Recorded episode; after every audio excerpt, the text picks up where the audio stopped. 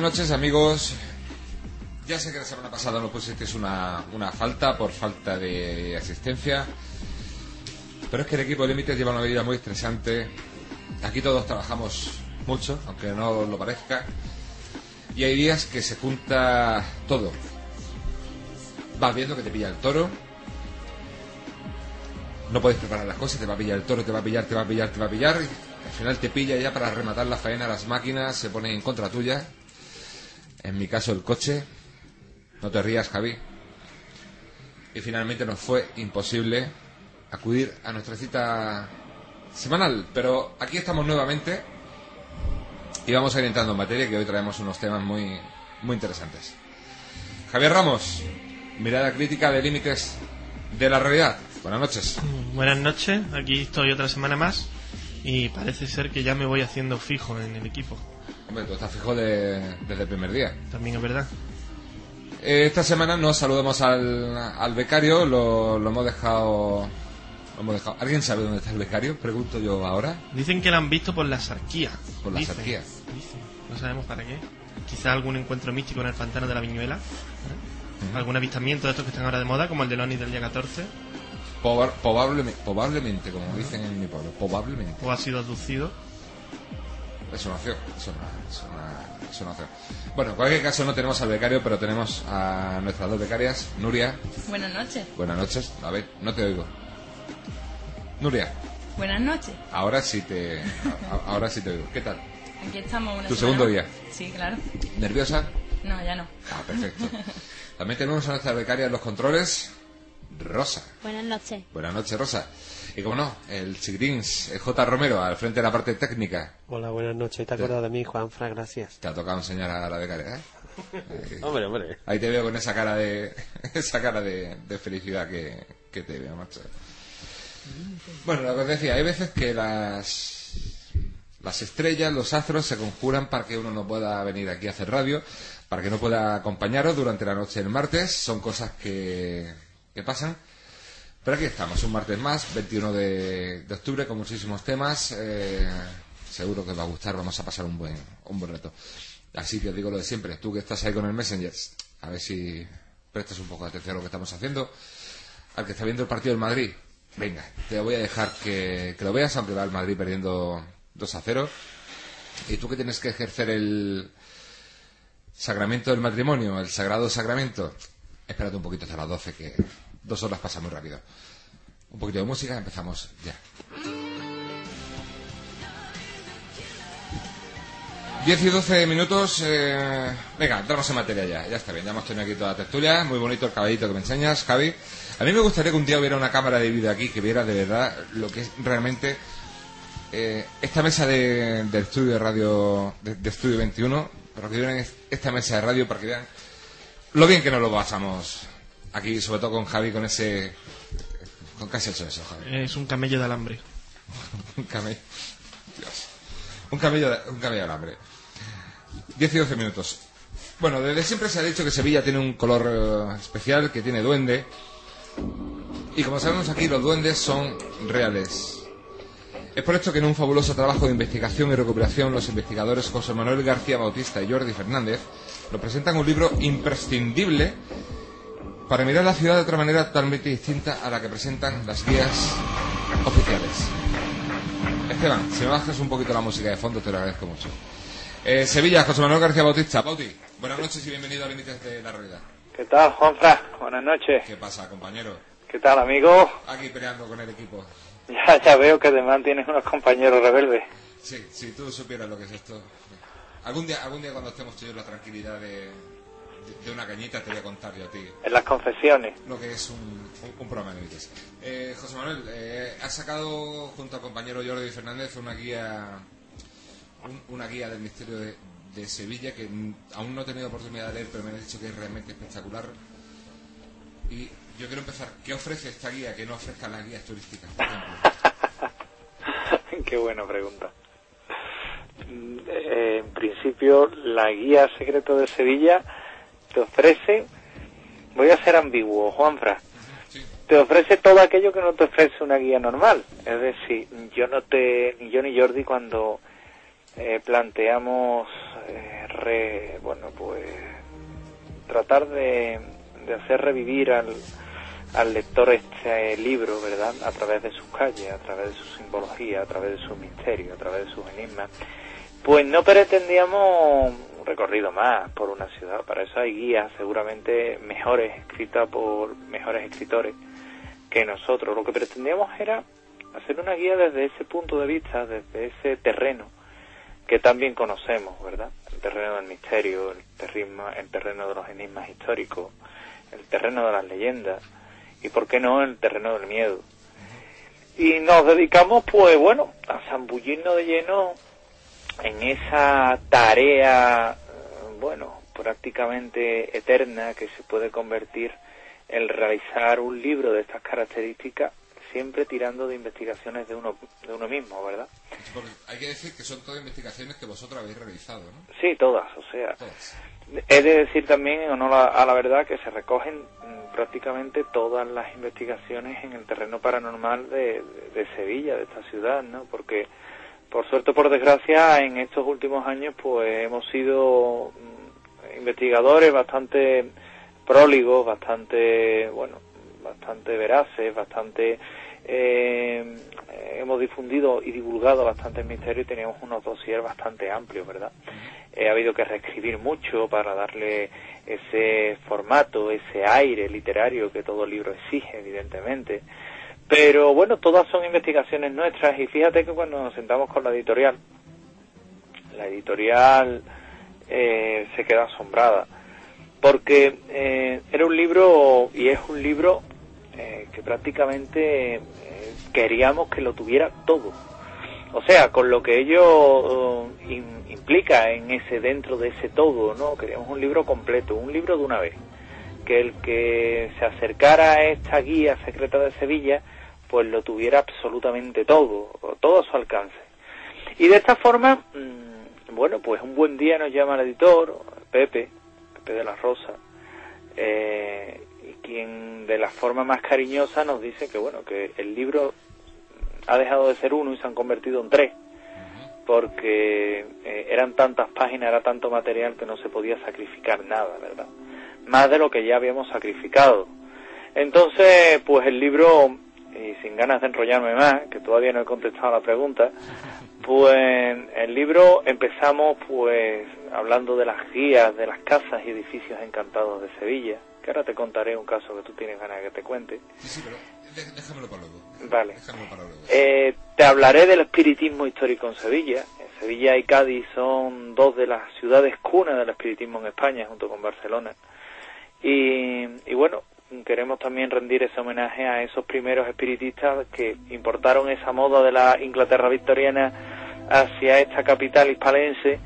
Y desde aquí, pues, personajes como el Marqués de Estella, Primo de Rivera, Álvarez Benavide, José de Velilla, Villegas, pues decidieron hacer de esa, bueno, de esa creencia en el más allá, eh, que algunos rinden culto a través del espiritismo, de esa doctrina de Alan Kardec, pues trataron de hacer precisamente esa sociedad elitista que formaban aquella eh, Sevilla de la época notable, como la familia Primo de Rivera a nivel social, a nivel político, y ya empezaron a entrar médicos militares, y se ve también reflejada en esa guía, ¿no? Eh, tenemos también dentro de la misma guía, pues en, en diferentes volúmenes, yo te voy a ir citando todos los capítulos que tiene la trilogía, y, y nos vamos, nos vamos eh, recorriendo este camino juntos, ¿no? Eh, nos vamos también dentro de esa trilogía, como te comentaba, de la guía secreta de Sevilla, pues eh, aparte de ese espiritismo histórico, a la ruta mágica de la Feria de Abril.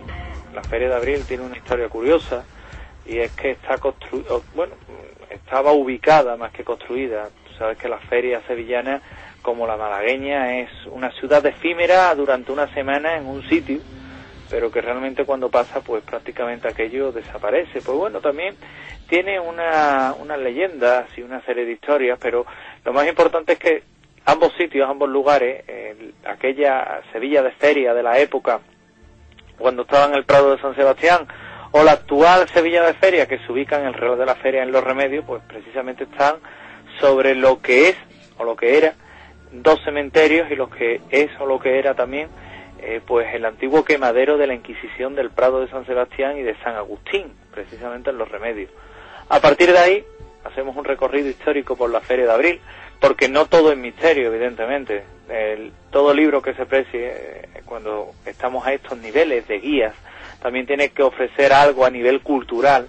Eh, el misterio también es cultura, pero ya hablamos de cultura histórica y damos un repaso a todo lo que es esa, bueno, esa Sevilla de feria, ¿no? Hasta acabar con una curiosa leyenda, que más que leyenda es una historia real, que se produce en feria todos los años y que tiene un circular aparecido, real, un fantasma, un expreso, un espectro, una visión quimérica, pues precisamente que va a cumplir un determinado ritual a nuestra feria. Seguimos en esa eh, primera guía secreta de Sevilla, pues por una guía profético taurina de Sevilla. Ustedes diréis, esto de una guía profético taurina, esto tiene mucho cuerno, ¿eh? Pues posiblemente, posiblemente porque va de torero. Y es que mm, Juan Fray, a toda la audiencia de, Límite, eh, fijaros qué curioso, Sevilla ha dado grandes toreros a, a la historia de la toromaquia se han toreado en grandes plazas, como también los tiene Málaga, también grandes toreros. Y, qué curioso que eh, en estos en concreto, porque evidentemente es la guía de Sevilla, pues hablamos de toreros sevillanos que fueron leyendas, Juan Belmonte, eh, Joselito Orgallo, Gitanillo de Triana, Pascual Márquez, pues que en torno a su vida hubo unos hechos eh, que pudieron hacer, eh, bueno, ver anticipadamente o presagiar su muerte, ¿verdad?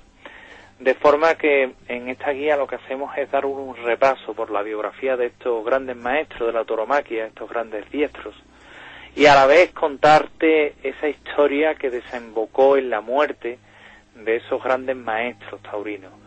También, también le pegamos un repasito a este tema para que haya un poco de equilibrio para saltar inmediatamente a la crónica negra de la ciudad, porque aquí se dan tres grandes casos a lo largo de la historia, tres grandes casos que, bueno, saltaron a primera plana de diarios nacionales en su día, como aquel caso que, tan famoso era porque eh, recogía la crónica luctuosa y que ni más ni menos conformarían el caso del huerto del francés en muy cerquita de, la capital, o bueno, relativamente cerca, 80 kilómetros.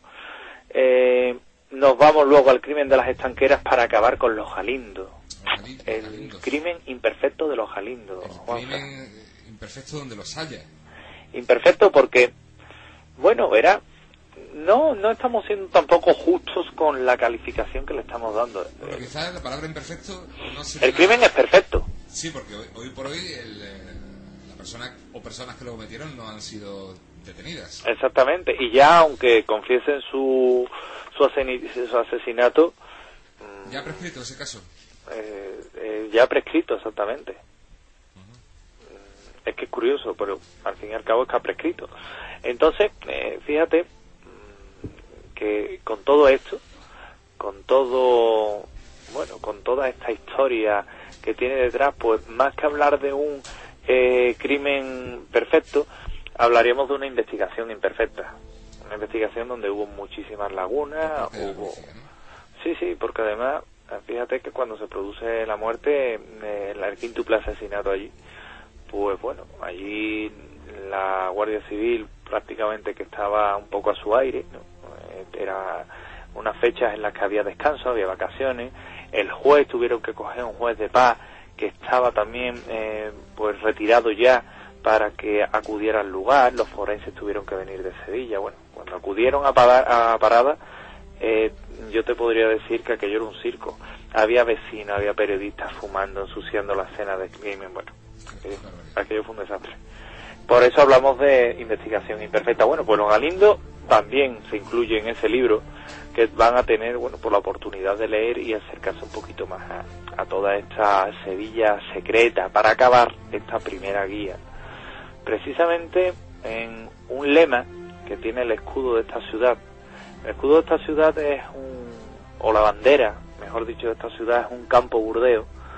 Y sobre ese campo burdeo, pues hay un jeroglífico que textualmente pone nodo. El nodo, correcto. El nodo, el No, no. no, madeja, no, ¿no? Exactamente, un lema que crea el rey sabio Alfonso X en honor a precisamente la lealtad de esta ciudad cuando, bueno, estaba en una guerra, ensalzado en una guerra con su hijo, con el príncipe Sancho, y que tuvo como último refugio precisamente la ciudad hispalense. En honor a ello, pues creó, el rey sabio además era muy aficionado a este tipo de jeroglíficos, creó aquel anagrama que precisamente premiaba aquella lealtad con no me ha dejado, ¿no? No me ha dejado, que es lo que viene a significar. Aunque también se le busca otros significados, como el que emite eh, en este caso el, el edil sevillano eh, Emilio Carrillo. Y también se le quiere dar también, bueno, pues la alternativa eh, para que el lector se pueda hacer una idea mejor, pues de esas otras, eh, precisamente, esas otras eh, alternativas, esas otras hipótesis que hablan de ese, de ese nodo. La segunda guía está casi al salir, sale el día 27 de este mes, y en él lo que vamos a hacer es un recorrido esotérico por la Catedral de Sevilla, un recorrido iniciático, donde explicamos esas claves iniciáticas precisamente que dejan aquellos maestros canteros que tardan en hacer la Catedral Sevillana pues cuatro siglos. Todas una siglos. exactamente una toda una suerte de marcas toda una suerte de, de cómo decirlo de marcas en libri que hacen los canteros y que dan una auténtica eh, formación de saber dentro de sus muros aparte la catedral sevillana bueno describe varios pentagramas en su interior que es un camino iniciático apuntan a una figura fíjate de un San Cristóbal que tiene 22 dedos y tienen un significado Polidáctilo. eh, perdón Dice Javi, compañero de, de prueba, que eso se llama polidáctilo. exactamente justamente Javi está atento le vamos a poner un positivo atento. Es un tío muy serio, siempre muy atento y, y muy culto. le pondremos un positivo Le ponemos un positivo. Eh, bueno, recuerdo que tú conoces a Javi, que tuviste el honor de conocerlo cuando... aquellas Una conferencia. en- Ujú. efectivamente Vale. all- allí en, en En- bueno, era Rincón- eh, Arroyo de la. Arroyo, en, sí, pero fue en la jornada de misterio. y terror de, de, de Mijas, ¿no? Eh, sí. De Mijas, Sí, sí, exacta- sí, sí. exactamente. Lo pasamos bien, ¿eh? Sí, sí, la verdad es que estamos muy, muy buenos, Choli. Eh, Bauti, yo sé que en esta guía eh, se cuentan casos tan, tan interesantes como el, el restaurante Vianda, la ¿Qué te gusta a ti ese caso, que me vas a pedir? de Bellas Artes, el Hotel Alfonso XIII que tiene un Alfonso XIII, perdón, que tiene un, un fantasma propio en una habitación. Pero ya hay un caso, Bauti, tú lo sabes, que a mí este caso Bueno, me bueno, bueno. que es el caso Tomares. Sí, la verdad que sí. Tiene un... Cuéntame el caso Tomares, Bauti. ¿Qué te gusta? Si yo sabía que a ti te gustaba ese caso tanto, te, te, Ay, perfecto. te debo una, ¿eh? Te debo una visita allí, ¿eh? Tenemos una visita ahí pendiente que vamos a cumplir además dentro de, Poco, de muy poco, dentro de muy poco. poquito tiempo. Trate una cámara de vídeo, Me voy a llevar una cámara de vídeo y un fotógrafo. porque luego dicen que nos inventamos las cosas. No, no, no, en absoluto. Ahí lo que ocurre, ocurre que yo lo sé. y tampoco es plan.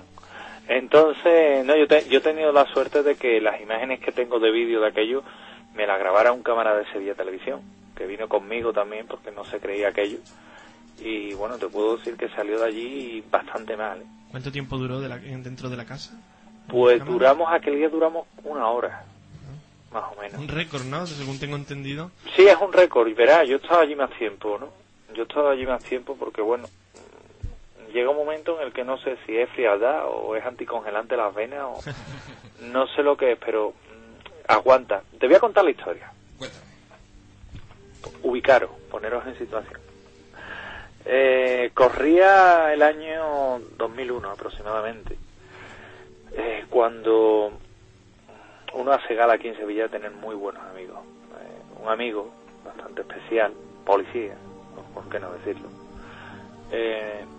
Sabiendo de estas aficiones, yo por aquel entonces me dedicaba al mundo precisamente de la ufología, que también sabéis que ha dado grandes casos en, en Sevilla y que está también recogida en la tercera parte de esa guía secreta, exactamente. Pues mm, acudimos eh, eh, allí, estamos charlando con, con mi amigo, en este caso policía, y bueno, se forja una amistad. ¿no? Con el tiempo, pues, mm, llega el mes de mayo de ese año 2001 y a mí me telefonean y me piden, bueno, textualmente aquella voz que conocía también, eh, entrecortada, agitada. Me comentaba, Bauti, ¿qué haces esta tarde? Y yo, que estaba en casa, estaba como siempre liado con mil y una historias, pues se lo comenté, le digo, estoy archivando casos en el ordenador y demás, digo, pero bueno, eh, ¿qué te ocurre? Dice, te voy a mandar un coche, te voy a mandar un Z, mm, vente, que quiero que veas una cosa. Aquella voz temblorosa, aquella voz que prácticamente me invitaba a algo, si bien no sabía qué, mm, decidí eh, pues aceptar aquella invitación y al poco tiempo, no había transcurrido ni media hora, cuando efectivamente un Z pues acude aquí a casa y dos agentes pues llaman al portero, preguntan por mí, los atiendo yo personalmente, bajo, eh, me subo en la parte trasera de aquel auto y comenzamos un largo transitar por las calles de Sevilla. Llegado un momento en el que encaramos el aljarafe sevillano, mm, uno de los policías le comenta al compañero, yo no subo. Compañero lo mira de reojo, le comenta, no, no te preocupes, no subas. Mm, este investigador o aspirante a ello que iba atrás, pues no le queda otra opción que preguntar, bueno, que qué era lo que ocurría allí y que a dónde me llevaban. Ninguno contestó, para mayor agitación del que os habla. Y llegamos a un pueblo muy cerquita de Sevilla, a unos tres kilómetros, que se llama Tomares. Allí callejeamos por las calles de aquel pueblo, hoy tan cosmopolita prácticamente, porque es una prolongación de esta ciudad. Y llegados a un punto aquel auto se detiene. Aquel policía se queda, se queda allá abajo y nosotros comenzamos a subir por aquella escalera angosta, recién pintada, con aquel suelo brillante, en gris, pizarra gris. Y llegado al rellano de la escalera, aquel policía pues se echa mano a la cartuchera y desabrocha pues precisamente el cinto donde lleva alojada la alarma. Aquello realmente a mí me pone, me comienza a poner nervioso. Mayo, bastantes grados, 32 grados creo que hacía de temperatura. Eh, temperatura típicamente sevillana. Temperatura ambiente. Y aquel rostro amable, aquel rostro amigo, contrariado, me esperaban aquel segundo descansillo. Y cuando yo llegué, con un fuerte apretón de mano, que denotaba una mano sudada, una mano nerviosa, eh, me indica algo que me deja también helado. Lo que vas a ver ahora no lo has visto nunca y te va a cambiar la vida. Y abrió aquella puerta que lentamente comenzó a franquearnos el paso hacia un oscuro interior de donde lo primero que nos sobresaltó fue precisamente una bocanada de aire frío, que era como si se clavaran mil alfileres sobre la piel. Aquel aire frío denotaba que la temperatura había bajado aproximadamente 20 grados, según el reloj. 20 grados de temperatura menos y se ubicaba aproximadamente sobre los 12, 13, 11 grados centígrados de temperatura. El frío era tan fuerte y había una temperatura tan abrupta que sobre el suelo, y no está sacado en ninguna película, se comenzaba a formar una especie de bruma que no te dejaba ver bien por dónde pisabas. Comenzamos a andar lentamente por una casa que podía ser cualquiera de las vuestras, o que podría mañana suceder lo que os estoy contando, porque ¿acaso estamos algunos seguros de que había antes en el lugar donde hoy habitamos? Comenzamos a andar por allí y extrañamente uno se sentía acompañado, acompañado por algo que no podíamos ver, pero que ciertamente sabíamos que estaba con nosotros. y esa presencia quiso manifestarse comenzando a apagar y encender las luces del pasillo que franqueaban aquellas puertas de aquellas habitaciones. Aquellas luces comenzaron a encenderse y apagarse en un loco carrusel de indicaciones de que algo estaba con nosotros.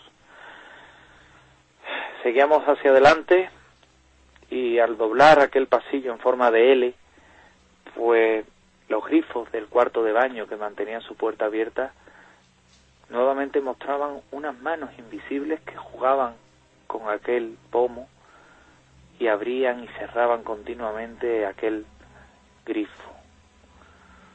Sobre las paredes una sombra se proyectaba, una sombra que no correspondía a ninguna de nosotros y que sin embargo podíamos ver. Y al final de aquel pasillo nos esperaba el mudo recuerdo de un alma agitada, una vela que bajo el dintel de una puerta alumbraba con su mortecina llama. Entramos en aquella habitación y al entrar en aquella habitación todos los fenómenos cesaron. Simplemente una muñeca era nuevamente arrastrada de los pelos por aquellas mismas manos invisibles que habían jugado momentos antes con nosotros. Un duro golpe se siente en la cocina, sobresaltados y más víctimas del instinto policial que desde luego las ganas de investigar, y menos un fenómeno paranormal, pues acudimos a aquel lugar, al lugar donde parecía provenir el origen de aquel sonido. Cuando llegamos la sorpresa nuevamente se alía, en este caso, con aquello que habita aquella casa. Y aquel ruido, pues da origen a que la nada la había provocado. No había nada roto, no había nada que pudiera haber hecho aquel sobresalto. Y así decidimos abandonar aquella primera visita a aquella casa, al menos por mi parte. ¿Sabéis? Cuando uno sale de allí con bastante prisa, cuando uno baja aquellas escalares, escaleras también con bastante prisa. De forma precipitada, ¿no? Sí, os mentiría si os dijera que bajamos de allí hecho todos unos John Wayne, porque os mentiría. A uno le entran ganas de ahondar en aquello que ha visto. Y uno, nuevamente llevado por la curiosidad, comienza a indagar en aquella historia. Y la historia que allí se produce es realmente triste, dura. Allí, permitidme que os la cuente, compañero, esta noche de confesiones. Eh, allí se produce un hecho bastante peculiar, bastante insólito. Estábamos eh, investigando todo aquello cuando un documento cae en nuestras manos y el documento nos dice algo. Allí había fallecido una persona y aquello fue el, desen- el desencadenante. ¿Por qué? Allí vivía una familia, la familia de María Luisa, que es la fallecida. Y aquella familia vivía con, en este caso, con, con un familiar mayor, eh, aquejado de una enfermedad eh, grave, una enfermedad que le hacía ir perdiendo, por desgracia, los recuerdos. Y aquel anciano afable se había convertido en un anciano irascible, incluso agresivo con, con los suyos, con los que más quería. Eh, no debemos culparlo a él, debemos culpar a, a estas enfermedades del siglo XX. Y curiosamente, aquella persona eh, un buen día fallece. Su nieta, María Luisa, eran dos hermanas, María Luisa y Carmen. Su nieta, en este caso, María Luisa, echándolo de menos como lo echaba, se llevaba muy bien con él, decide contactar vía ese juego maldito para uno, ese juego psicológico para otro, o quién sabe si ese juego que mueve nuestra propia psique, ¿verdad?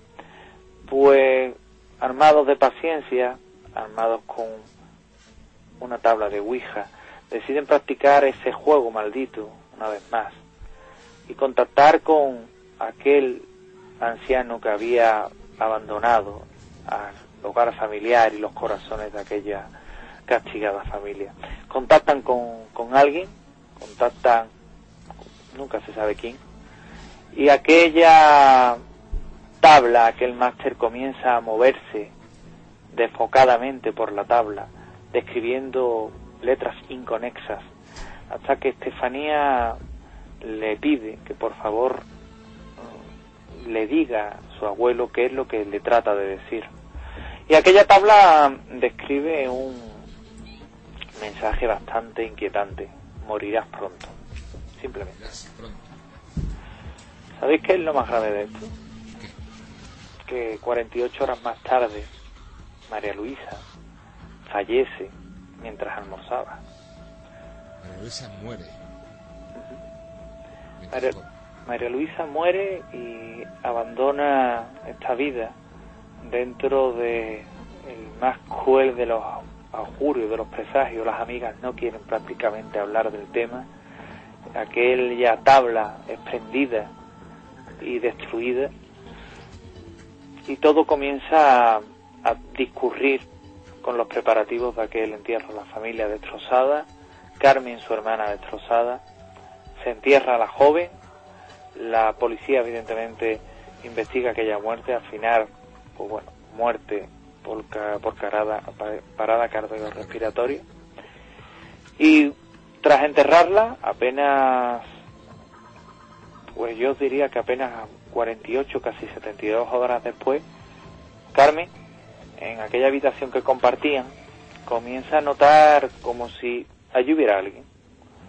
Comienza a notar precisamente cómo alguien se acuesta en aquella cama que hay junto a ella y aquella cama aparece siempre, la ocupaba su hermana, Luisa, Mm, aparece siempre con la silueta de alguien que hubiera dormido en ella. Los cajones comienzan a abrirse, a cerrarse, objetos que desaparecen y aparecen en otro lugar, prendas de las chicas que aparecen sobre las almohadas o sobre la peinadora, ventanas que ya comienzan a replicar o puertas de armarios que se abren solas. Aquello tenía bastante inquietos ya a la familia.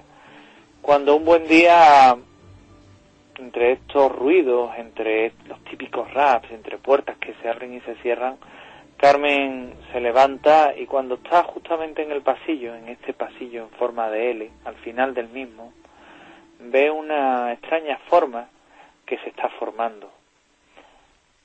La atención le llama, se queda un poco pendiente y aquella forma comienza a tomar la silueta de una persona para comenzar a formar lentamente lo que es la imagen de su hermana fallecida. Y la está viendo clara, nítidamente. Yo quiero que la audiencia de límites se ponga en el papel de esta chica. Estás en tu casa, solo, con toda oscura. Sabes que hay algo extraño allí.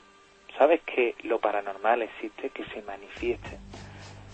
Y al final de aquel pasillo, pasillo, comienzas a ver cómo se comienza la forma que al final va a resultar la imagen de ese familiar que acabas de perder. Qué, qué impresionante historia, Boti, que me gusta. Oye, muy rápido porque ya vamos muy mal de tiempo, tenemos un minuto. A día de hoy, año 2008, eh, estos fenómenos siguen ocurriendo en ese piso. Siguen activos. Siguen activos. Yo he tenido la oportunidad de entrar, pues no hace demasiado, harán unos meses, unos siete, ocho meses. Y te puedo volver a decir que aquello para mí nuevamente fue un shock, fue algo, bueno, fue tremendo porque eh, nuevamente ocurrieron cosas. Y fíjate una cosa, eh, muy rápida.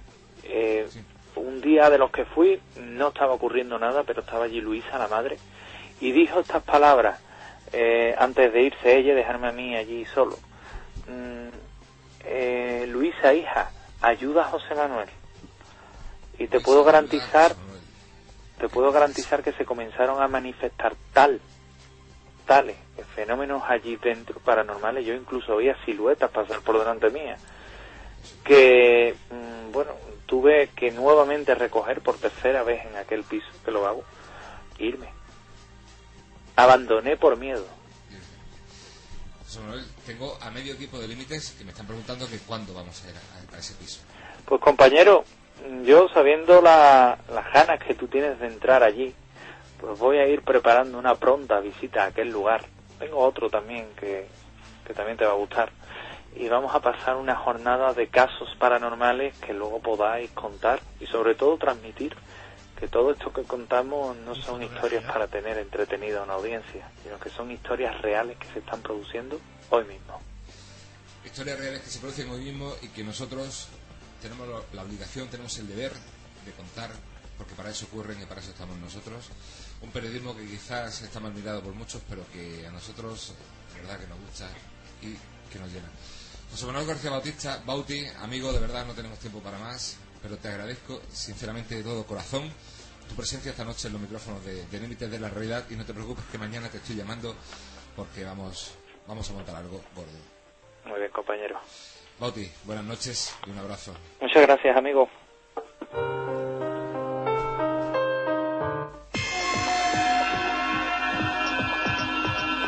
Límites de la realidad.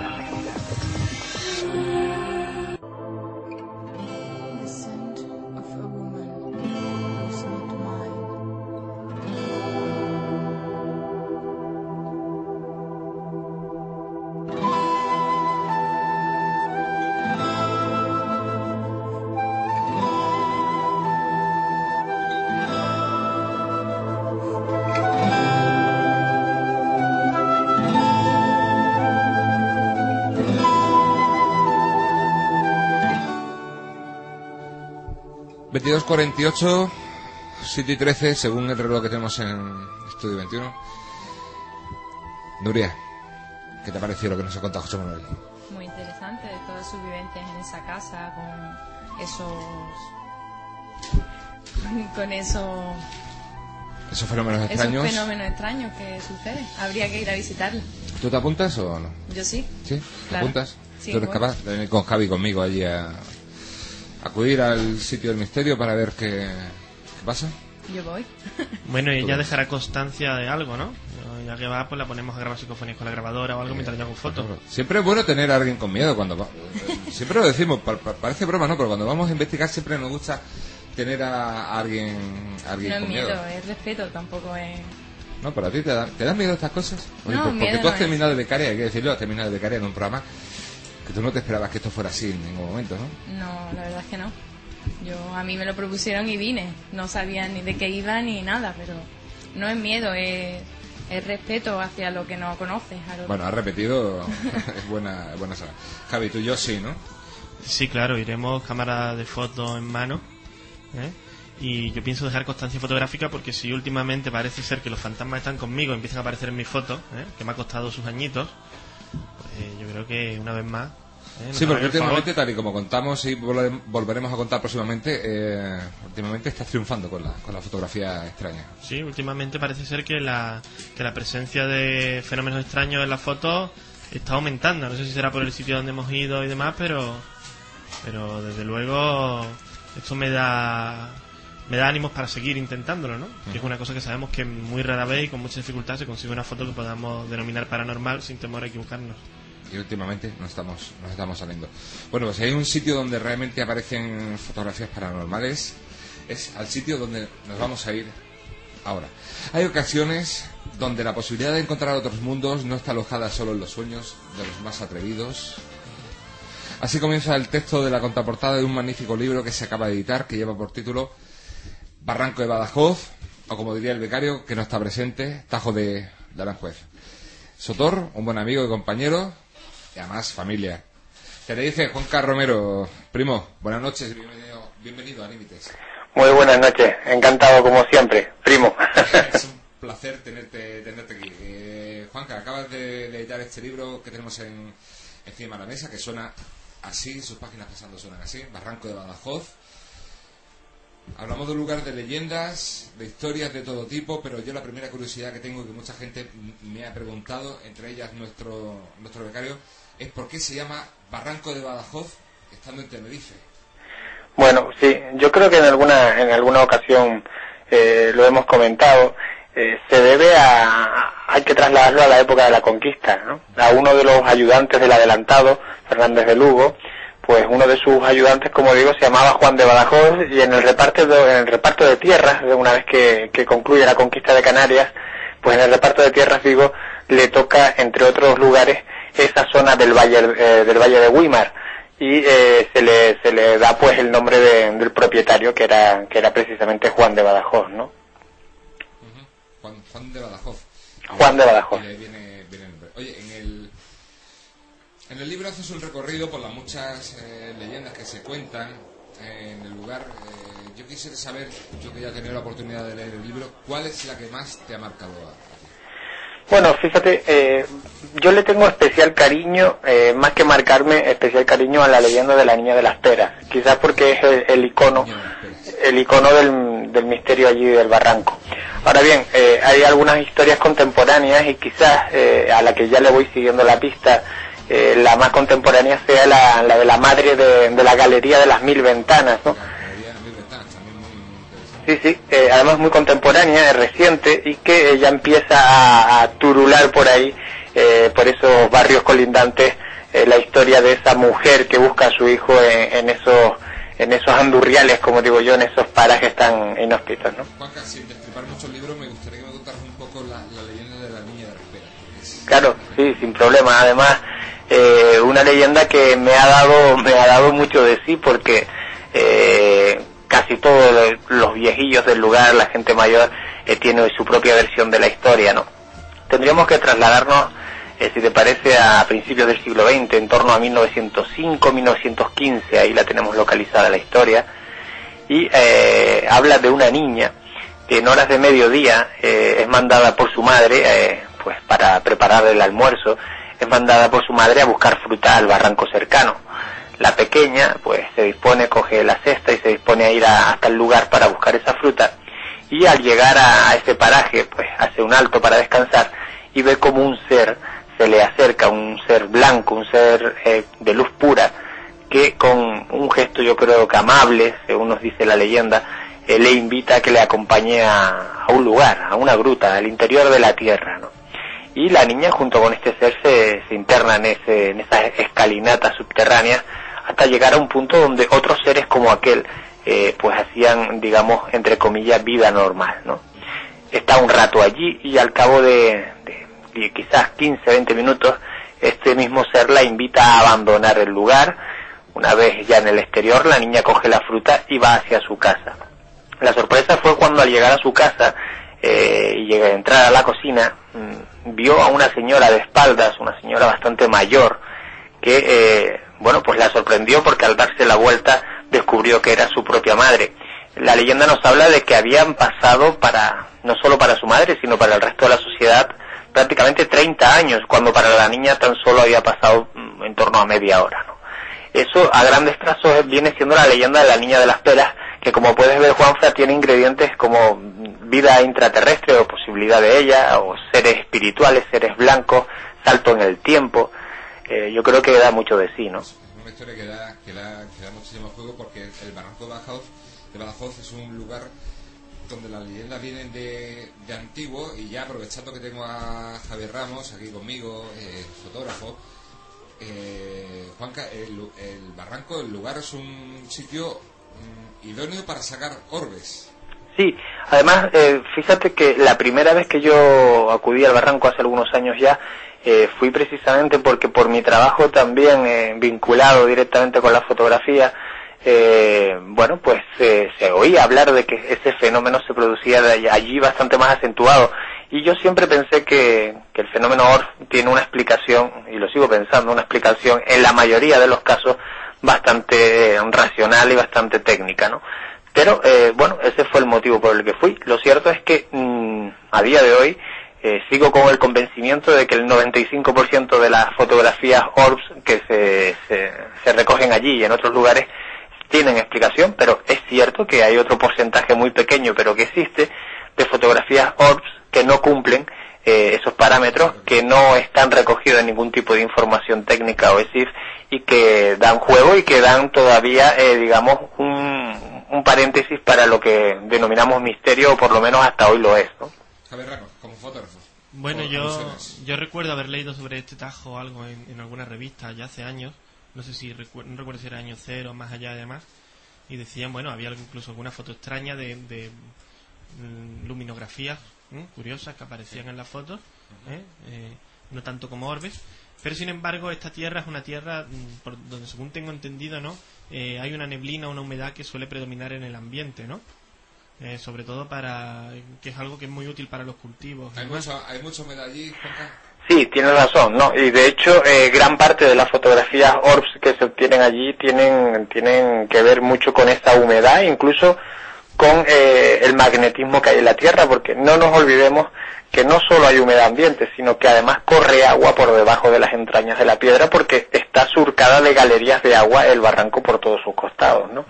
En ese sentido tiene razón. Yo supongo que se refiere, eh, te refieres a, a- la- al reportaje que salió hace algunos años relacionado con el que se denominó Ser Alado y que en el libro eh, Barranco de Badajoz entre leyendas y misterio pues también hacemos un análisis eh, yo creo que riguroso sobre sobre esa imagen. ¿no? Un análisis exhaustivo y riguroso sobre la fotografía de este, de este ser helado que me encuentro ahora mismo buscando en, en, en la página del libro.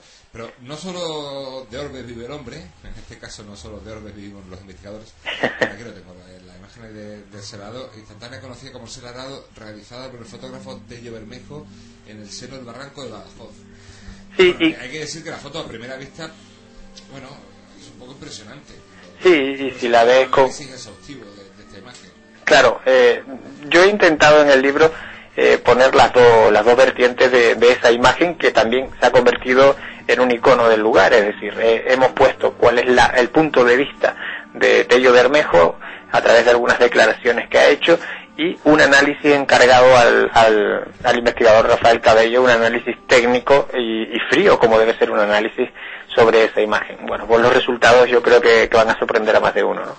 Los, los objetos voladores no identificados que tanto nos gustan aquí en el programa de Límite, si, si- si hay un sitio donde se ven ovnis, es el barranco de Badajoz. Fíjate que te voy a llevar un poco la contraria, mira tú por dónde, ¿no? Pero no fastidies. no, vamos a ver, tienes razón. Es decir, Tenerife, las Islas Canarias en general lo sabemos, Tenerife eh, en particular, bueno, eh, siempre ha sido un imán para el fenómeno ovni, ¿no? Por distintas eh, cuestiones eh, sociales, eh, físicas, geográficas y como las quieras denominar. Barranco de Badajoz concretamente, yo no sé por qué, eh, pero de, de- de siempre ha tenido esa fama de imán brutal del fenómeno ovni. Sin embargo, yo en, la- en el rastreo y las investigaciones para este libro, eh, sí me he encontrado algunos testimonios, de hecho algunos se reflejan en él, pero mm, a mí me ha sorprendido que son bastante menos de los que me esperaba, debo decirlo, ¿no? Y algunos de los que me he encontrado claramente han sido un fraude, y eso automáticamente los he descar- descartado. Hay que decirlo con esas palabras, fraude. Sí, sí, sí, sí, pero además eh, yo tengo la fea manía, yo no sé si, si a lo mejor muy radical en ese sentido, pero eh, automáticamente al testigo, que se le debe respetar siempre, por supuesto, eh, se lo hago saber, es decir, no me resulta creíble lo que me cuentas, ¿no? Eh, bueno, esos no aparecen en el libro.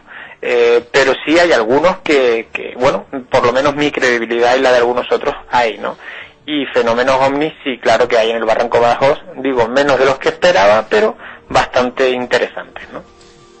Eh, Juanca, yo sé que el trabajo de este libro te ha llevado, te ha obligado a tener que dejar otras ocupaciones, Sí. eh, como la página web, como Ángulo 13, como la radio, como la televisión. Oye, pero en estos tiempos que corren donde, donde hoy en día se cuentan por ciento las páginas web de, supuestos investigadores, entre comillas, lo digo así, entre comillas, investigadores que se van a comer el mundo, que llevan meses o años sin, sin actualizar, y parece, parece que ha pasado un poco de moda eso de que todo el mundo quiere tener su, su propio programa de, sobre el misterio, en radio y tal. Y tú, yo sé que tú me vienes en particular, tú con una buena noticia bajo el brazo, porque ya mismo empiezas a trabajar en radio otra vez. Sí, bueno, realmente, eh, tú sabes que esto, esto, la palabra es mono, yo creo que sí. Eh, la radio ha estado un poco aparcada porque bien sabes que de esto no comemos, pero sí nos ayuda a, tapar ese, ese- esa vena del ocio que tenemos y de las cosas que nos gustan, ¿no? Bueno, pues Ángulo 13 eh, vuelve, y además vuelve en doble vertiente, o sea, ahora a partir del 4 de octubre, perdón, de noviembre, a partir del próximo 4 de noviembre, volvemos a, a las ondas de radio, además en un horario que a ti te va, te va a resultar conocido, porque estaremos los martes de, de nueve y media a diez y media hora canaria, o sea, diez y media, once y media hora peninsular. Los martes, uy, qué mal lo vas a llevar, primo. Lo voy a llevar mal porque tengo una competencia brutal. Pero siempre existe la opción a descargar el programa después, tanto uno como otro, o sea que yo invito a que escuchen los dos, ¿no? Y a partir de- del 1 de enero, ya lo puedo decir, del 1 de enero de 2009, que todavía queda un poquito, retomamos al 100% la, la revista digital Ángulo 13 ya, yo creo, para, para mucho, ¿no? Esa revista Ángulo, Ángulo 13, esa revista digital, que a mi entender nunca tenía que haber parado de. Nunca tenía que haber parado su maquinaria, pero. En fin, el que la lleva lo entiende, en este caso eres tú, pero de verdad es, es- una web referente en el mundo de- del misterio. Yo te lo agradezco. De todas formas, también te digo una cosa.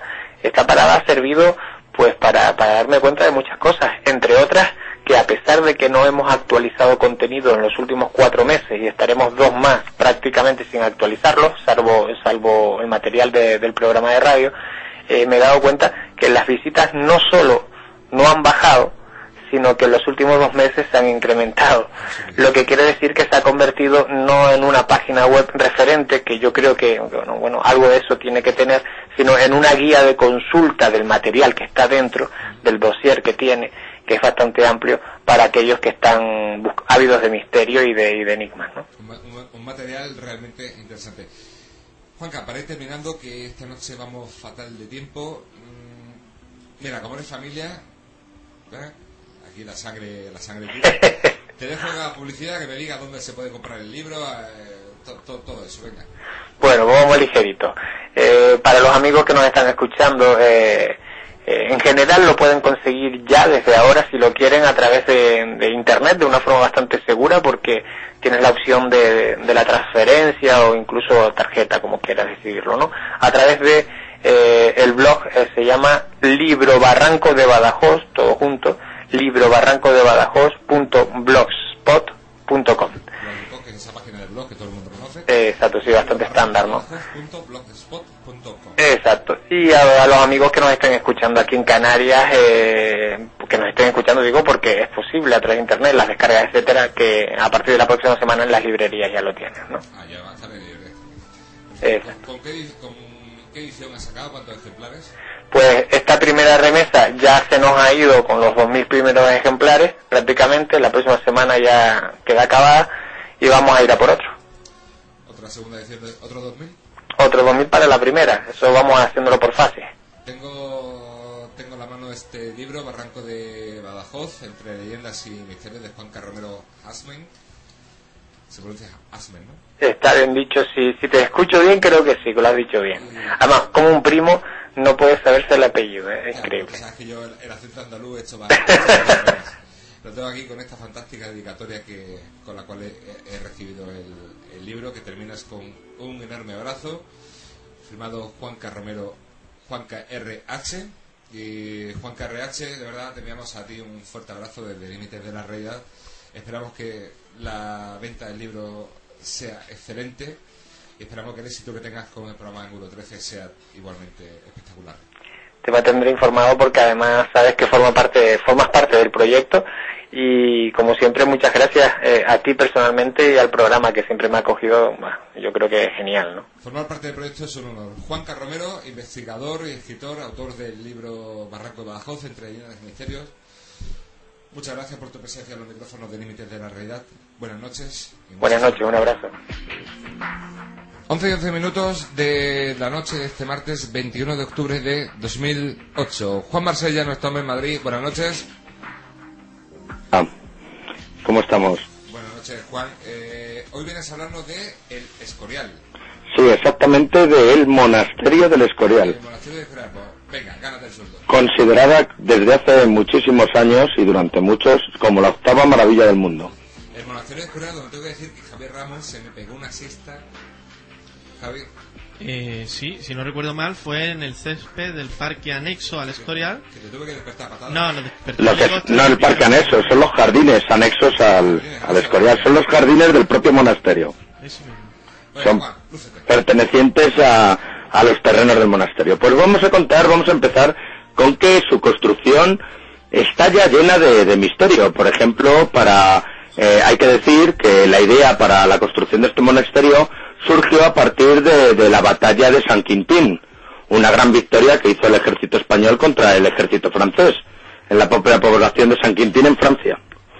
Esto fue en 1557. Bueno, pues eh, un año después empezaron a, empezó a hablar con astrólogos, médicos, saoríes de la corte para buscar un emplazamiento de para construir un edificio en conmemoración de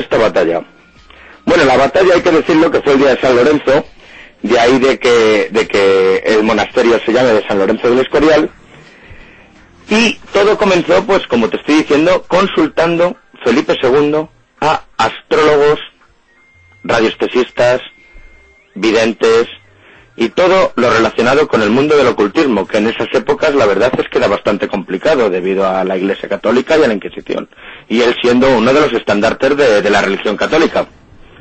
Bueno, pero eh, eh, dos o tres años después, en el año 1563, se colocó la primera piedra de este monasterio. 63.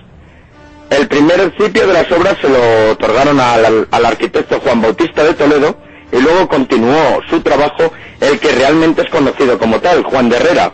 De ahí que se diga que la construcción del Escorial es de arte herreriano.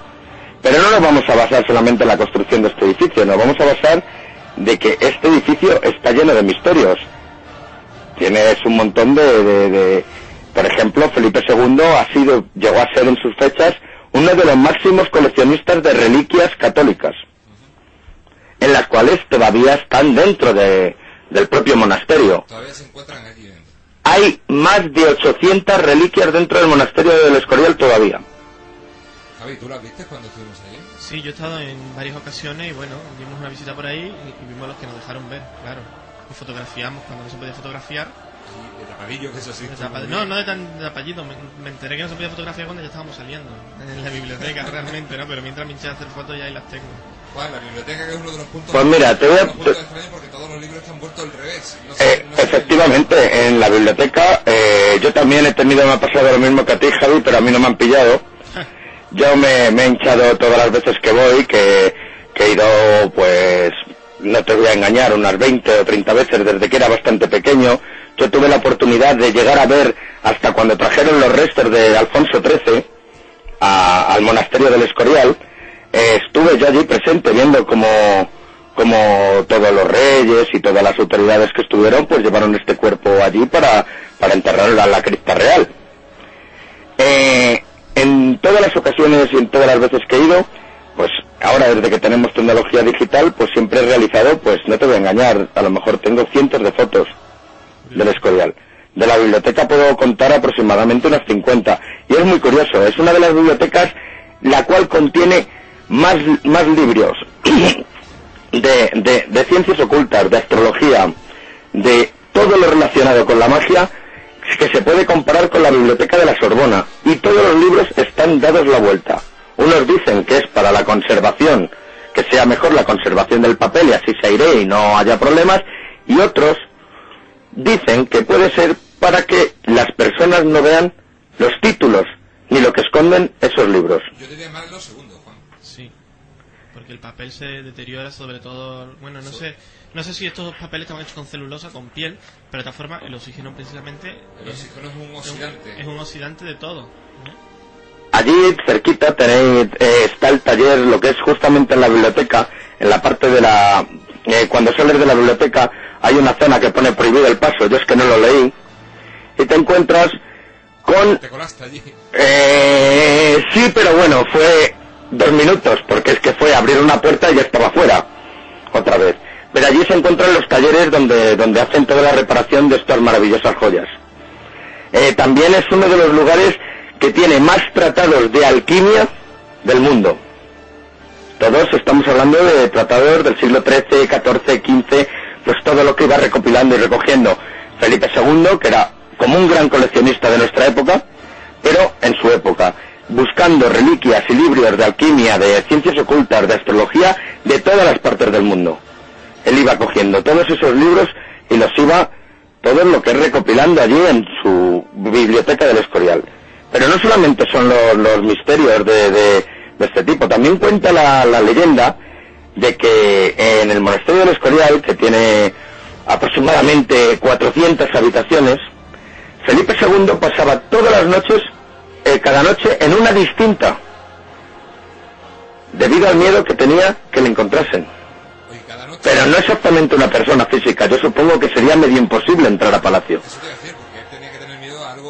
Él tenía miedo a algo desconocido, él tenía miedo a sus infiernos, a sus espíritus.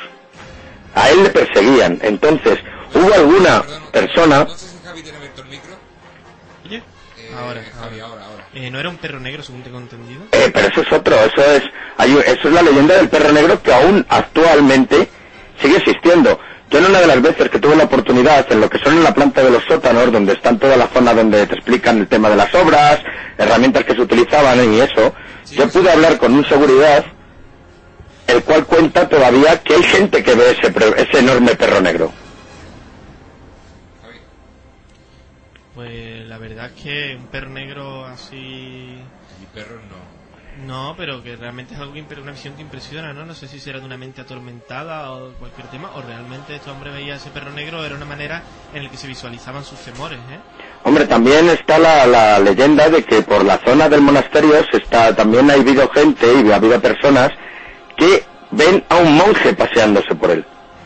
Y teniendo en cuenta la historia de este sitio, no sería extraño. De todas formas, tengo también entendido que estaba situado en cierto punto geográfico por algo, ¿no? Efectivamente, eso es lo que se comenta al principio. Él estuvo buscando lo que es la, la ubicación del sitio, consultando todo, pues, pues a todo este tipo de gente eh, especialista tanto en, en arquitectura como especialistas en otras ciencias, como, como astrólogos y radiestesistas, para encontrar lo que era el punto justo. Está justamente en las faldas del Monte Avantos, considerado un lugar de poder desde las épocas de los íberos. Eh, aparte, estratégicamente, eh, es una zona que está situada a unos 1020 metros, donde la cual había mucha caza, agua, etcétera. Entonces era un punto idóneo para este rey. En el año 61, 1561, fue cuando Felipe II eh, pasó la corte de Toledo a Madrid. Y ya comenzó con, con, intentar lo que es realizar su, su obra magna eh, en este lugar. Eh, otra de, las cosas de, de- lo que te puedes encontrar una entre sus leyendas es que en una de las ocasiones de una de sus torres hubo una gran explosión. Bueno, esto lo culparon a un día que había una gran tormenta y dicen que es que cayó un rayo. Pero según las malas lenguas esto no fue así. Era uno de sus eh, uno de sus empleados realizando una serie de experimentos alquímicos que le salió mal hizo que se volase la, la propia torre y con él sube la persona, claro. Luego, por lo demás, aún actualmente eh, ha habido mucha gente, en el tema de, de- de- de gente que ha visitado, gente que vive por los alrededores, etcétera, que se han encontrado con el misterio y con, con lo paranormal. Por ejemplo, lo del caso que estamos hablando del perro, esto era uno de los miedos que tenía ocultos Felipe II, pero aún sigue en, en la conciencia de la gente y las personas lo siguen viendo El colectivo aún sigue dando esa... aún, aún siguen dando. Es como si estuviésemos hablando de un egregor, de un perro formado por alguien, por una, la, la mente de alguien, y en la inconsciencia o en la subconsciencia de las personas sigue estando este perro allí, presente. Este perro negro paseándose por las estancias, paseándose por los jardines. Límites de la realidad. Con Juan Fra Romero. Mm, también existe la posibilidad ¿eh? de que realmente hubiese un perro negro callejero, que es algo relativamente común allí, y la gente, que hay gente que es muy aprensiva, ¿eh? pues diga, ya que he visto el perro negro. Hombre, por supuesto. Yo te puedo decir que, que mira que yo he ido tanto acompañado como he estado totalmente solo, lo que es va paseándome por las estancias como audioguía, a mi bola, haciendo mis fotos, eh, tirarme cuatro horas dentro, solo y yo no he tenido ningún tipo de, de, de, de- de- aparición de este perro ni del monje ni ningún tipo de temor. También te puedo decir que lo que sí me daba un poco de temor era mirar los cuadros del Bosco. Bueno, el Bosco es ¿Por que, que es un pintor estremecedor que realmente todavía no ha conseguido descifrar sus claves, ¿eh? No se ha conseguido y aparte es que tiene cuadros estremecedores. ¿El qué? Ah, Y yo he tenido resacas que no eran tan malas como los cuadros del Bosco, de verdad. Bueno, el, el Bosco es que, bueno, si lo analizamos, vemos desde figuras voladoras en las escenas hasta un- una serie de criaturas extrañas. Eh, que bueno, todo aquello tenía un código. El Bosco no dibujaba algo por azar, sino que lo que dibujaba lo dibujaba por algo con un significado. ¿eh? Y algunos, pues a lo mejor se puede identificar con la lujuria, una crítica a la iglesia, pero hay otros que, que realmente todo lo que podamos decir sobre el Bosco son especulaciones, ¿no? Nuria, nuestra becaria, veo que sigues el tema con, con interés. Sí, lo que pasa que yo tengo una duda sobre lo que está comentando Javi de que puede ser un perro callejero, pero es que sí está comentando de que puede ser desde, desde los tiempos de Alfonso XIII, como ha dicho. mm, No, de Felipe II. Perdón, de Felipe II. Alfonso XIII era el padre de nuestro rey. Bueno, el, el- el abuelo, perdón. Aquí con los números, Juan, tú sabes que nos liamos. Sí, esto es. Sí, ya, ya, bueno, es lógico, ¿eh? eh, no va a vivir un perro tantos años, ¿sabes? Que o es una invención o es un bulo, eh, eso es algo que no podremos saber. algo desaparece. ¿no? Yo pienso que está en la conciencia colectiva de las personas. En el colectivo. Efectivamente, tú date cuenta que es un lugar, pues que aparte de ser muy maravilloso y muy grande, es un lugar donde la gente, tú imagínate, el seguridad, el seguridad, o la gente que esté trabajando allí, que está allí solos por la noche, eh, viendo pues esas magníficas habitaciones, esas grandiosas cúpulas, esas criptas, esos cuadros que estamos nombrando del bosque, con esas caras, con esos rostros, eh, pues en un momento dado podemos pensar que en algunas de las estancias hay realmente eh, eh, una sugestión y, y- viendo ese tipo de, de- de cuadros, pues que, que la persona puede pasar hasta miedo. Exactamente, eso es a lo O sea- que me refiero, que del mismo tiempo que pasan allí y tal, pues Claro. algo que su mente lo reproduce, pero no sea algo real, exactamente. Pero de todas formas, esto no se acaba simplemente con los misterios. También la ubicación, aparte que hemos hablado antes, la ubicación tiene también otro misterio. Según dicen investigadores que lo han estado eh, investigando durante años, el monasterio del Escorial, si nos ponemos a mirar otros puntos de poder de España y de otros lugares, da la casualidad que coinciden en línea recta. O sea, hacen triángulos con círculos de poder. Por ejemplo, eh, estamos hablando de, de que el monasterio primero al principio fue para, para el tema de, fueron la congregación de San Jerónimo y estamos poniendo un punto que si ponemos una línea recta hasta la montaña de Montserrat, que por cierto también es el monasterio de San Jerónimo, pues tenemos una línea recta. Si lo ponemos hacia la actual Basílica del Valle de los Caídos, aunque está justamente enfrente, y eso es más lógico porque eso lo crearon también con unas ideas un poco esotéricas, está también en línea recta. Si lo ponemos con otros puntos de la península, como la iglesia de Tomar o el- la, la fortaleza de Tomar, que está en Portugal, también tenemos una línea recta. O sea, eh, todo estaba hecho al milímetro y todo estaba preparado de una forma totalmente eh, que no tenía nada que ver con la religión del momento. Yo creo que ellos tenían otros pensamientos y otras perspectivas en el momento de la construcción. Otros pensamientos y otras perspectivas que nosotros no teníamos, Juan, y lo que nos tenemos hoy es más tiempo, desgraciadamente. Pero me quedo con las ganas de, sobre todo, de preguntarte por algo tan de moda como es ahora, como esas apariciones, de, apariciones del Escorial, donde hemos visto auténticas oleadas de autobuses que van allí en, Donde nuestra María, la señora Cuevas. Y auténticas eh, peregrinaciones de gente en, en contra de, de esas apariciones, sobre todo de lo que dicen ser una secta que controla aquello. Pero de eso, Juan, si te parece bien, hablamos otra semana porque de verdad que el tiempo nos, nos come. Muy bien, de acuerdo. Juan Marsella, nuestro hombre en Madrid. Pues muchísimas gracias No y cuánto te agradezco que cada semana estés aquí trayendo unos misterios como, como este. muy bien, muchísimas gracias y buenas noches a todos. Gracias a ti, Juan. Buenas noches.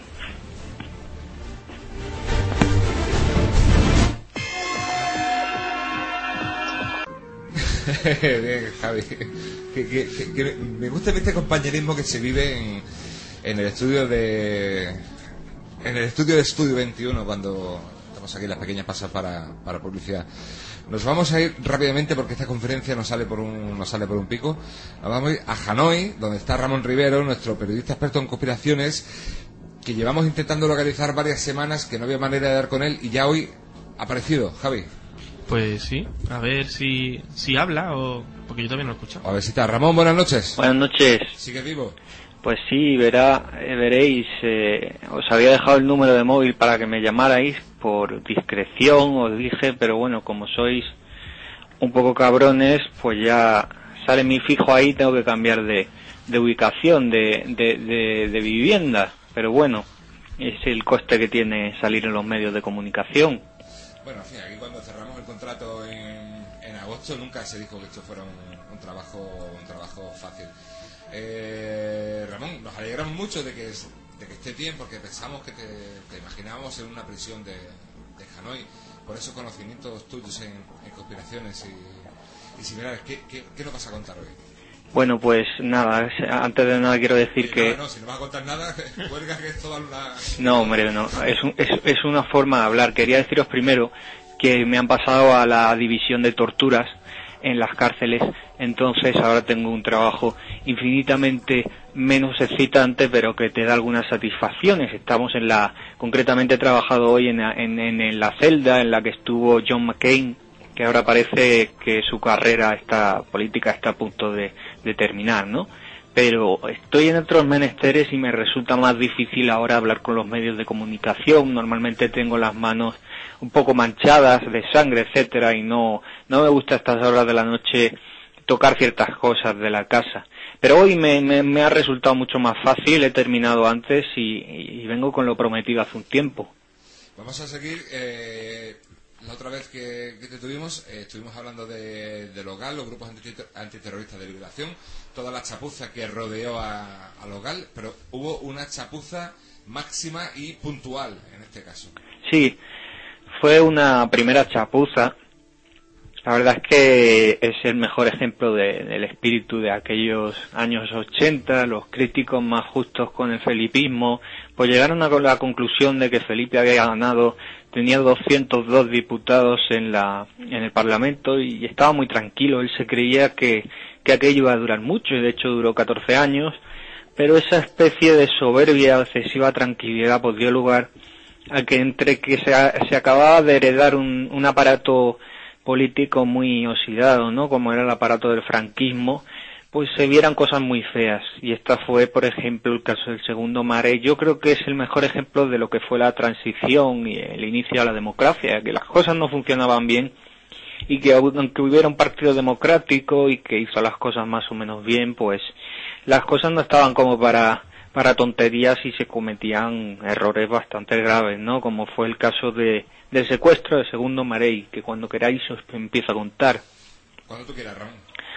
Pues el origen es en 1983, en el invierno, entrando en diciembre, la banda terrorista ETA eh, secuestró a- al señor Alberto Martín Barrios, que era el capitán de farmacia, que era capitán de farmacia, y pidieron un rescate a cambio.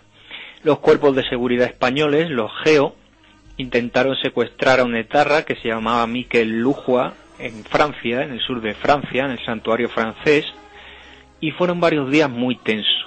Fueron varios días muy tensos, varias semanas muy tensas. Los geo penetraron en la frontera francesa y cuando vieron a- al individuo, a, a Miquel Lujua en moto, intentaron atropellarlo, con lo cual los gendarmes franceses sospecharon y encarcelaron a los geo, por lo que Miquel Lujua quedó en libertad. Esa fue la primera chapuza, es decir, hubo una incursión ilegal en territorio francés por parte de la policía, de los GEO, de los grupos especiales. No hay. mm, según, según la ley de Cuerpo y Fuerza de Seguridad, ¿no se permite unos kilómetros de intrusión de las policías en otros países? Pues no recuerdo, no, no te, no os podría decir exactamente, pero como mínimo ya que pasaran a otros, al otro país para secuestrar, y hablamos de un secuestro que es una acción delictiva, ¿no? Eh, que pasaran de un, de un país a otro y lo hicieran allí, pues supuso y llevó a una reacción por parte de la policía francesa que acabó con los supuestos policías en la cárcel. Entonces estamos en una situación cada vez peor. van pasando los días, aparece el cadáver del, del capitán de farmacia Martín Barrios, asesinado, y eh, sin embargo están los geos, están encarcelados. Entonces es cuando ya, digamos que se toma desde, desde ciertas instancias de la policía española y quizá desde el Ministerio de Interior, se destina un dinero a eh, un par de mercenarios que se llamaban Muhammad Talvi y Pedro Sánchez, este último francés y el primero marroquí, con el objeto de que secuestraran a Miquel Lujua y pidieran un rescate a cambio. La operación la llevó el subcomisario de, de policía de Bilbao, José Amedo, y contó Famoso después. por- el, el famoso Pepe Amedo, el hombre mujeriego y aficionado al juego, que, que bueno, al que se le responsabiliza de, de ser el que, el que reclutara a los legionarios para el GAL. Entonces, bueno, se planeaba quedar en una de las fronteras, en uno de los puntos que hay entre Francia y España. Amedo llegaría con el coche y se cruzaría con el coche de los dos mercenarios que habrían secuestrado a Miquel Lujua. Inicialmente se esperaba que fuera la, la frontera a través de Navarra, en el puerto de Dancharinea. Lo que ocurrió es que Amedo, por lo visto, llegó allí, hacía muchísimo frío y se dio cuenta de que pasaba, pues como un chiste, ¿no? Pasaban cinco minutos, diez minutos, treinta minutos y no llegaban. No llegaban hasta que se puso en contacto en dicha frontera, pues con la Guardia Civil e incluso con Interior y le informaron de que eh, se había producido un error y se encontraban en otra de las fronteras. Sea, pero, pero, un segundo. Él llega y se identifica allí entre los guardias civiles de la frontera. eh. Sí, sí, sí, aquello era, aquello es que hay que, hay que hacerse a la idea de que esto era una cosa totalmente distinta a la que era hoy, es chapuza pura y, y- y efectivamente en el propio sitio le pusieron en contacto eh, con el gobernador civil de, de, de Vizcaya, con Julián San Cristóbal, que luego sería un, un popular encarcelado en el sumario. También, también encarcelado. Entonces tenemos que eh, el inspector Amedo llega, después de mucho esperar, se pone en contacto con la Guardia Civil y se da cuenta de que se ha equivocado de paso fronterizo. Amedo no, pero sí los mercenarios. Total, que Amedo, digamos, según cuenta él en sus memorias y luego coincide con otras versiones, se traslada al otro puerto y da con los mercenarios. Y una vez que ha conseguido contactar con ellos, se da cuenta de que el individuo que traen, pues no es el que estaban buscando. Eh, aparecen dos señores muy mal vestidos, que son los dos mercenarios, Muhammad Talbi y Pedro Sánchez, y al lado hay un señor en pijama totalmente congelado, que responde al nombre y apellido de Segundo Marey Samper. Se traen a un señor que no tiene nada que ver, en pijama, Yo creo que querían cobrar rápido irse. en plena noche. Se trataba, por lo visto, de un viajante de comercio, un, un viajante industrial que tenía cierta relación con una cooperativa que podía estar financiando a ETA en Francia. Entonces, cuando se dieron cuenta de que se habían equivocado, dijeron, pues tiramos para adelante. Tenían, desde además, esta orden le llegó desde arriba, desde, desde la comandancia de policía y otros cargos más altos.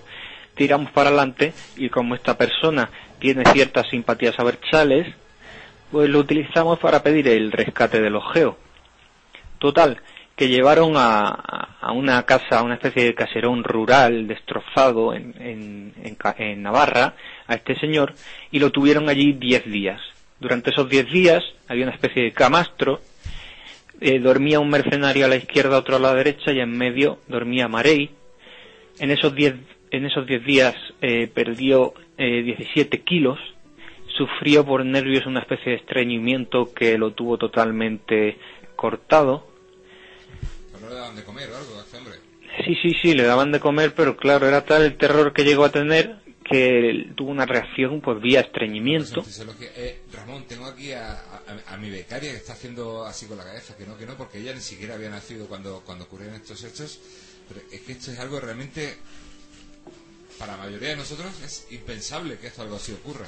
Entonces, Pero esto ocurrió realmente. parece que todas las versiones coinciden en, hombre, hay versiones más truculentas, otras menos, pero yo os estoy haciendo una síntesis de, de, de lo que pasó más o menos según coinciden las versiones. Fueron unos 10 días, por lo visto, Amedo cuando, eh, cuando los mercenarios, digamos, salieron de la casa, eh, apestaban de los 10 días allí metidos, se quejaban del frío ellos, pues imaginaros el, el que estaba en pijama, que no se quitó la ropa en 10 días a saber cómo haría sus necesidades. Por lo visto llegó a sufrir hasta alucinaciones y al final del secuestro les pedía por favor a, a los mercenarios que por favor eh, tenía él te- parecía que tenía 50.000 francos ahorrados en su casa se los daba a cambio de que lo mataran es decir no pedía ni la libertad ni pedía nada solo pedía ya que lo asesinaran definitivamente ¿Cómo termina, cómo termina históricamente este, este caso Pues- del secuestro de Segundo Marey? Pues se pensó hacer con Segundo Marey lo mismo que se hizo con Lassa y Zabala, es decir, cavar un buen hoyo y enterrarlo en, Calvi- en Calviva. En esto aquí se cruzan las versiones sobre quién se negó. En sus memorias Amedo dice que fue él, luego otros dicen que fue el director de la seguridad del Estado, que era entonces Rafael Vera, otros dicen que fue el ministro de Interior José Barrio Nuevo, y, y bueno, pues las versiones ahí, el caso es que no se llega a asesinar a este señor, este señor muere en 2003, probablemente afectado por muchos males eh, de este de estos 10 días de, de desenfreno, ¿no? Segundo Marey, pues al final cuando Francia cede y, y- y libera a los Geo, eh, deciden, una vez que han decidido no asesinarlo, deciden llevarlo a la frontera con Francia. Lo sueltan allí a su suerte. lo sueltan allí y Amedo tiene la, la, la, en- la enorme idea de, de darle una, una especie de colcha que tenía además las marcas de la, de la policía española. Mala idea, cosa que al final eh, se dio cuenta y no se la lo dejaron allí con una especie de hoguera y poco después pues, pues lo- lo- fue rescatado. Hicieron un comunicado, fue el primer comunicado de los GAL por teléfono, una emisora francesa, un par de periódicos y dijeron que bueno que se trataba del primer secuestro y que irían cayendo todos los demás que estaban relacionados con el, el- el cobro del impuesto revolucionario. Entonces de esta manera Marey pues digamos fue fue liberado, pero claro su vida cambió totalmente. Él dijo que desde entonces eh, desde que se levantaba la pena le invadía y bueno falleció ya ya ya os digo en 2003 y en el juicio final en el Tribunal Supremo, cuando declaró segundo Marey, algunos de los policías implicados en medio del juicio eh, se acercaron y le dieron la mano para pedirle perdón. ¿Cuánta Porque, gente- sí, Ramón, perdona, ¿cuánta gente no os puedo decir el nombre exacto porque eh, los mercenarios fueron, os puedo decir que por lo menos uno de ellos fue eliminado. Esta era otra práctica de los GAL. Muchos mercenarios iban de la lengua y desaparecían. De pronto sufrían un accidente. El tal Pedro Sánchez, el francés, murió en extrañas circunstancias. Después, pues bueno, Amedo y Domínguez, que era Michel Domínguez, que era el francés que iba con Amedo, pues fueron condenados me parece que prácticamente a 198 años. Lo que pasa es que, bueno, ya el Código Penal es como es y salieron bastante pronto. Fue condenado también Julián San Cristóbal, era el, el secretario de la Seguridad del Estado. Finalmente fue- fueron condenados también Rafael Vera y, y- y el ministro Barrio Nuevo, el primer ministro de la democracia con el Partido Socialista. O sea que, digamos que tirando de la manta, ciertos periodistas consiguieron que Amedo y Domínguez cantaran y, unos cuantos policías pues, acabaron implicando a- al ministro de Interior. Se quedaron con las ganas de implicar al que querían implicar, al señor X, el supuesto señor X eh, que, que sería Felipe González, pero por cualquier cos- por cualquier razón no, no llegaron tan lejos. Ese periodista se llamaba Pedro J. Ramírez. Sí, se trataba del caso de Pedro J. Ramírez, que estaba en Diario 16, fue destituido y, bueno, por arte de magia, por esto de que los que tienen dinero siempre lo tienen más fácil, eh, montó el Diario El Mundo, que bueno, que está, que lo tenemos hasta hoy. Ramón, para ir terminando ya, nos encontramos a 21 de octubre de 2008, caso Segundo Marey, un caso. Eh, se equivocan de, personas que quieren secuestrar y sin embargo la- la- la dejan secuestrada. Año 2008, ninguna de las personas implicadas está hoy en la cárcel. No, ninguna de las personas implicadas está hoy en la cárcel. eh, tanto Vera como Barrio Nuevo salieron bastante pronto, se van acogiendo a distintas medidas de reinserción y demás y actualmente no queda ninguno en la cárcel. Eh, lo que quedan son otros delitos que se derivaron a partir de ahí y que podemos seguir hablando en otros días. Curiosamente hay cierto enlace con el famoso vídeo sexual de Pedro J. Ramírez. Algunos de los implicados en este caso estuvieron implicados en el siguiente. La verdad es que hay conexiones bastante interesantes. Ramón, si te parece bien, eso lo vamos a dejar para próximas semanas, que esperamos contar con tu presencia aquí siempre que tu trabajo en, en la cárcel de, de Hanoi te, te lo permita. Muy bien, muchas gracias y nada, ya sabéis. Muchas gracias a ti, Ramón. Buenas noches. Buenas noches.